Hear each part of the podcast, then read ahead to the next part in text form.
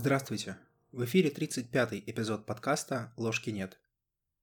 И от темы аниме, или образа феминности в мужской психике, мы переходим к анимусу. Анимус – это мужской образ в женской психике. То есть в какой-то мере он выполняет функцию такую дополнительности по отношению к аниме. То есть анима и анимус образуют пару. И это, наверное, один из немногих архетипов, которые у Юнга описаны достаточно скудно. Ну и в целом, наверное, это логично, потому что Юнг все-таки был мужчиной, и по его теории, по его гипотезам, анима присутствует в мужской психике, а анимус в женской. Таким образом, об анимусе он мог писать только со слов других, только со слов, например, своих пациентов, только со слов своих близких женщин – но никак не из своего собственного опыта, на котором основано большинство, наверное, из его работ. Поэтому, готовя этот эпизод, я опирался не только на его работы, где все-таки немножко, но про анимус написано, но и на работы других авторов, в основном постюнгианцев, таких как Мария Луиза фон Франц, его, наверное, любимая ученица, его жена Эмма Юнг, которая написала замечательное эссе «Аниме и анимус», Барбара Ханна, тоже известный постюнгианец. И в целом, вот читая эти работы, перечитывая некоторые из них или открывая их заново, я отметил такой интересный факт, что написаны они совершенно по-другому, нежели работы Юнга. То есть вроде бы язык достаточно схожий, много очень похожих моментов, но при этом даже цитируя Юнга, у них как-то получается сделать текст более живым, более открытым, более творческим в какой-то мере. И, наверное, здесь тоже можно говорить о том, что все-таки и анима, и анимус — это мосты к творческому началу человека. И даже вот в таких, казалось бы, простых примерах чувствуется различность в подходах. Здесь мы опять же сталкиваемся с тем вопросом, который мы озвучивали в эпизодах про аниму, как в современном мире подходить к вот этой паре сизигий? Как подходить к аниме и анимусу? Находятся ли они только в мужской и женской психике соответственно, или каждый из этих архетипов характерен для любого человека? В целом, как я уже говорил, в архетипической школе Хилмана, например, считается, что и анима, и анимус являются архетипами, которые присущи каждому человеку. То есть и у мужчин, и у женщин есть оба этих архетипа. В целом, мне кажется, что каждый человек может вынести для себя сам, прослушав и те, и другие эпизоды, какие-то, наверное, коннотации будут возникать и у мужчин по поводу анимуса, как они могли возникнуть у женщин по поводу аниме. Я также сразу хочу оговориться, что если предыдущие эпизоды я все-таки как-то мог пропускать через призму своего опыта, то, как и у Юнга, у меня в отношении анимуса опыт крайне ограничен – Поэтому по большей части я все-таки буду ссылаться на работы уже упомянутых авторов, ну и некоторых других, а, чтобы описать вот этот самый замечательный феномен анимуса. Итак, давайте начнем с того, что такое анимус, кто такой анимус.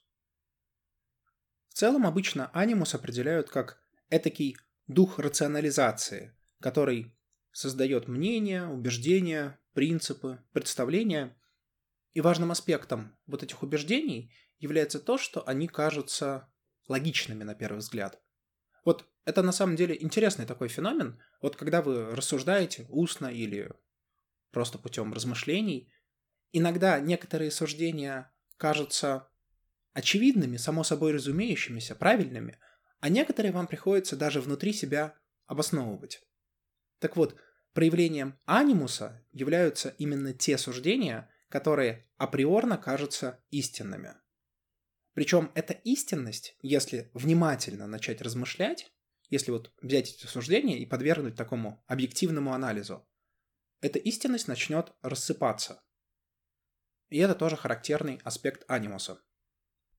То есть, таким образом, это некоторая часть нашей психики, которая ответственна за создание ряда убеждений, мнений, принципов – которые кажутся логичными на первый взгляд, но при внимательном рассмотрении они под собой на самом деле не содержат какой-либо логики. У них нет достаточных аргументов, которые бы их подтверждали. У анимуса, как и у анимы, очень много функций. Важнейшая функция анимуса, как и у анима, это то, что он является посредником между эго и творческими источниками в бессознательном. Анимус — это, с одной стороны, и личностный комплекс, с другой стороны, и архетип, архетипический образ в психике человека. Что подразумевается под этими умными словами? Ну вот смотрите, есть, например, персона. Это та маска, которую мы надеваем в обществе. Это та социальная роль, которую мы отыгрываем. Или же в какой-то мере наша броня, которая защищает нас от внешних воздействий. Персона, хоть и интегрируется нами из коллективных представлений, то есть когда мы вот эту социальную роль для себя собираем, мы обычно руководствуемся какими-то общепринятыми нормами, а не собственными какими-то размышлениями. Так вот, несмотря на это, персона все-таки архетип, находящийся в индивидуальном бессознательном. Ну, просто потому что она собирается на протяжении нашей жизни из вот этих кусочков коллективности. На самом деле, можно даже сказать, что мы сами ее собираем, и это в какой-то мере правда, потому что мы ведем себя как-то в обществе, смотрим на реакцию, если нам что-то не нравится, если что-то в обществе от нас не принимается, мы адаптируемся. То есть то, что собирается в итоге, оно крайне индивидуально. И, соответственно, поэтому находится в индивидуальном бессознательном. С другой стороны, если мы, например, рассмотрим архетип тени, то здесь уже будет несколько аспектов. С одной стороны, несомненно, тень — это наши подавленные, отвергнутые эмоции, чувства, непрожитые какие-то сценарии и прочее. То есть в этом плане тень индивидуальна, потому что она содержит именно то, что мы в себе подавили, то есть наши какие-то истории. С другой стороны, у тени появляется и коллективный аспект, ведь человек живет в обществе, и поэтому если общество что-то отрицает массово или наоборот что-то односторонне утверждает, то возникает противоположная тенденция. И в целом, так как мы являемся частью общества, то мы не можем избежать и коллективной тени. Поэтому вот тень уже, в отличие, например, от персона, это архетип, который находится и в индивидуальном бессознательном, и в коллективном. Помимо, опять же, красивых слов и вот такой интересной классификации, польза от этого достаточно простая. Когда вы, например, работаете над своей тенью, над интеграцией своей тени, вы должны учитывать, что у нее есть два аспекта. И если с первым аспектом, с индивидуальным аспектом, справиться достаточно легко, ну, относительно легко, по крайней мере, это нечто, что нам известно. Если я там вчера съел пасту, но не съел пиццу, то я понимаю, что эта пицца находится в моей подавленной части, в моей тени. Но вот когда речь идет о коллективных представлениях, здесь уже все становится сложнее, потому что для этого мы должны хорошо осознавать, что подавляется в том коллективе, в котором мы находимся. А находимся-то мы не в одном коллективе. Есть семья, есть работа, есть государство, есть общность нас как человечество. Каждый коллектив так или иначе обладает своим собственным коллективным бессознательным, по крайней мере, по мнению Юнга. А раз есть коллективное бессознательное, то оно может проецировать и коллективную тень на человека. Таким образом, вот получается, что персона у нас находится в индивидуальном бессознательном, тень находится в индивидуальном и коллективном. Но что же тогда касательно анимы и анимуса? А тут все гораздо сложнее, потому что эти архетипы, помимо вот этих уровней, находятся еще на одном. На том уровне, который Юнг в ранних работах тоже называл коллективным бессознательным, но сейчас принят другой термин – объективная психика. Это то, что Платон называл миром идей, миром эйдосов. В общем, можно назвать кратко духовный мир. Неважно, что под этим подразумевается, достаточно просто некого здравого смысла. Но по факту это мир, где расположены архетипы, универсальные архетипы. Так вот, и анима, и анимус они в какой-то мере являются вот этими архетипами, которые в виде образов присутствуют в нашей психике. А архетипы, так как они по определению бесконечны, они не могут существовать в рамках какой-то конечности. А и индивидуальное, и коллективное бессознательное, они все-таки ограничены. Одно личностью, а другое, соответственно, социумом. Ну или тем коллективом, про который идет речь. Так вот, и анима, и анимус частично находятся именно вот в этой объективной психике, в объективном бессознательном. Но при этом они взаимодействуют и с человеком. Значит, они присутствуют и в коллективном бессознательном, и в индивидуальном бессознательном. Вот, собственно, нахождение архетипа во всех этих бессознательных не только в индивидуальном или индивидуальном и коллективном, а еще и в объективной части. Именно это делает вот этот образ и аниму, и анимуса уникальными. Уникальными, потому что они смотрят и туда, и туда. И поэтому важнейшей функцией этих архетипов является функция проводника, функция посредника между эго и объективной психикой. Ведь, серьезно, вот как мы еще можем взаимодействовать вот с объективным какой-то составляющей? Но с индивидуальной понятно. В принципе, мы можем взаимодействовать путем анализа нашего поведения и анализа того, что мы вытеснили. С коллективным, наверное, тоже. Мы можем попытаться собрать набор фактов, как-то их проанализировать, понять, какова там какая-то господствующая теория, значит, по логике целостности противоположная тенденция должна быть подавлена, ну и так далее. То есть, по крайней мере, здесь понятна логика. С объективной психикой, к сожалению, такая логика уже не работает. И поэтому нам нужен проводник. И именно сизики выступают в этой роли. То есть, еще раз кратко резюмирую. Анимус и анима – это не только личностный комплекс, то есть образ феминности в мужской психике и образ маскулинности в женской, но и архетипический образ, который присутствует в объективной психике, в объективном бессознательном. Однако давайте вернемся все же к анимусу.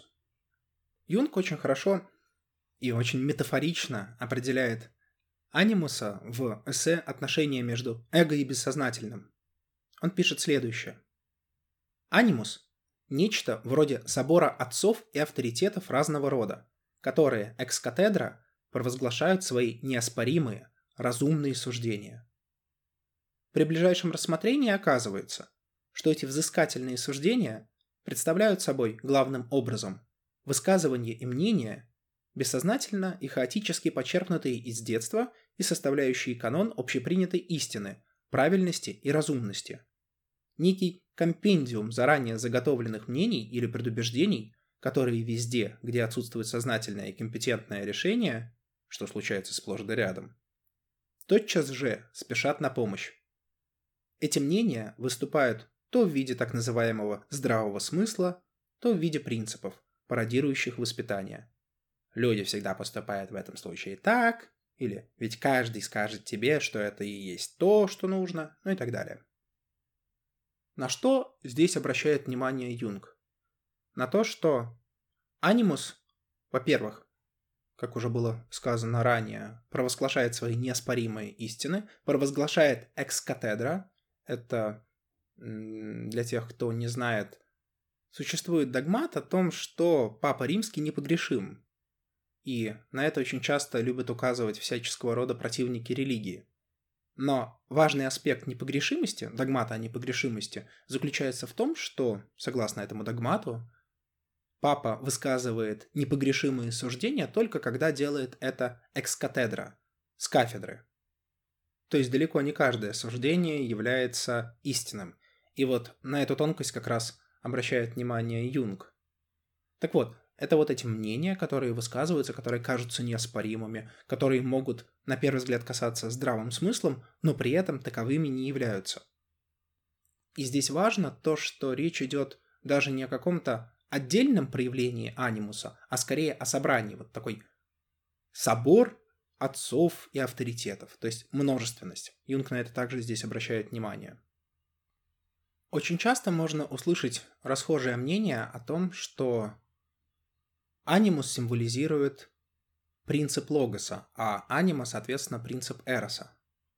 Вот на этом я бы хотел остановиться немного поподробнее, несмотря, опять же, на обилие очень умных слов. Вот что в повседневной речи мы обычно подразумеваем под словами логос и эрос. Под логосом мы обычно подразумеваем мышление, процесс мышления, а под эросом какой-то чувственный процесс. И если мы немножко углубимся в историю, то традиционно обычно под логосом подразумевали не только мышление, но еще, как писал Гераклит, э, скорее принцип порядка. Его очень потом активно использовали, если не изменяет память, стойки. В общем, логос — это такой мышление, порядок, рационализация. Эра, соответственно, напротив. Некоторая хаотичность, но хаотичность не в смысле беспорядка, а в смысле натурального порядка, в смысле природы. То есть такое нечто природное, натуральное, жизненное. Так вот, рассматривать аниму и анимуса исключительно как принципы эроса и логоса в таком ключе скорее не стоит, чем стоит. Почему? Ну, потому что мышление и чувства очень часто у нас ассоциируются не с порождающими принципами, а вот с функциями. Помните, Юнг в своей работе «Психологические типы» говорил о том, что есть четыре функции у человека, с помощью которых он взаимодействует с окружающим и с внутренними мирами. Это функции мышления, чувства, ощущения и интуиции. Впоследствии именно на этих функциях, а еще на принципе экстраверсии и интроверсии, были собраны вот эти знаменитые типы, которые потом пошли в народ, создалась соционика, в общем, все стало сложно и страшно. Но Юнг изначально под этим подразумевал просто те функции, с помощью которых человек вообще ориентируется. Так вот, вот эти функции к порождающим принципам логоса и эроса не имеют никакого отношения. То есть, когда мы говорим, например, логос, мы не подразумеваем, что это нечто, что позволяет нам мыслить мы говорим о принципе, вот неком свойстве бытия, которое позволяет нам создавать порядок, позволяет нам упорядочивать. Это можно сравнить с двумя разными людьми. Один человек, который вот такой педантичный, стремится все разложить по полочкам, по коробочкам, а другой просто живет в некотором беспорядке, но для него это порядок. И нельзя сказать, что второй живет в хаосе, хотя, конечно, это бы показалось первому хаосом. Нет, это не хаос, это просто другой порядок. Почему я вообще заговорил об Эросе и Логосе? А потому что эти принципы в какой-то мере очень близки все же к аниме и анимусу, но в другом контексте, в другой коннотации. Вот смотрите, одна из идей, собственно, с помощью которых можно было бы разделить аниму и анимуса, и, соответственно, мужчин и женщин, помимо очевидных признаков, это то, что у кого находится в сознании. Можно было бы сказать следующее, что у мужчин находится в сознании больше логоса в среднем, а у женщин в среднем больше эроса. Соответственно, по принципу целостности в бессознательном должно находиться обратное, то есть у мужчин, соответственно, эрос, а у женщин, соответственно, логос. И здесь тогда очень понятным становится вот эта идея анима и анимуса, которые присутствуют только в единственном числе, то есть у мужчин анима, а у женщин, соответственно, анимус. Ну, просто потому, что они дополняют соответствующий вот этот принцип, который находится в сознании. Однако, надо понимать, что этот принцип означает. И вот здесь очень хорошо про это пишет Барбара Ханна в своей работе «Анимус». Она говорит следующее, что в действительности логос и эрос являются принципами, с помощью которых мы можем ориентироваться во внутреннем и внешнем мирах. И чтобы у нас сложилась полная картина о каждом из этих принципов, нам необходимо использовать все четыре функции. Те функции, про которые я говорил – мышление, чувство, ощущение и интуиция. Ведь мы можем жить, обращая внимание на то, что происходит в отношениях, а можем использовать наше умение различать. Вот в этом маленьком кусочке на самом деле Ханна говорит несколько очень важных вещей. Во-первых, она разделяет основные функции логоса и эроса. Если логос стремится к тому, чтобы различать объекты, и это очень хорошо понятно в мышлении. Что мы делаем с помощью мышления? Мы отделяем зерна от плевел. Мы раскладываем все по коробочкам. Мы систематизируем, мы рационализируем. То есть логос различает объекты, а эрос, наоборот, их связывает. И отсюда возникает очень важная составляющая, о которой пишет Юнг, что без логоса Эрос не в состоянии понимать и осмыслять. Это будет слепая связанность. Примером тому служат женщины, растворенные в своих маленьких счастливых семейках. Эрос и Логос, по сути, обладают природой гермафродита. Это объединение двух разных, но все же комплементарных принципов. Проводником женщины во внешнем мире служит Эрос, а Логос должен быть ее водителем в духовном измерении бессознательного. То есть что здесь важное отмечает Юнг?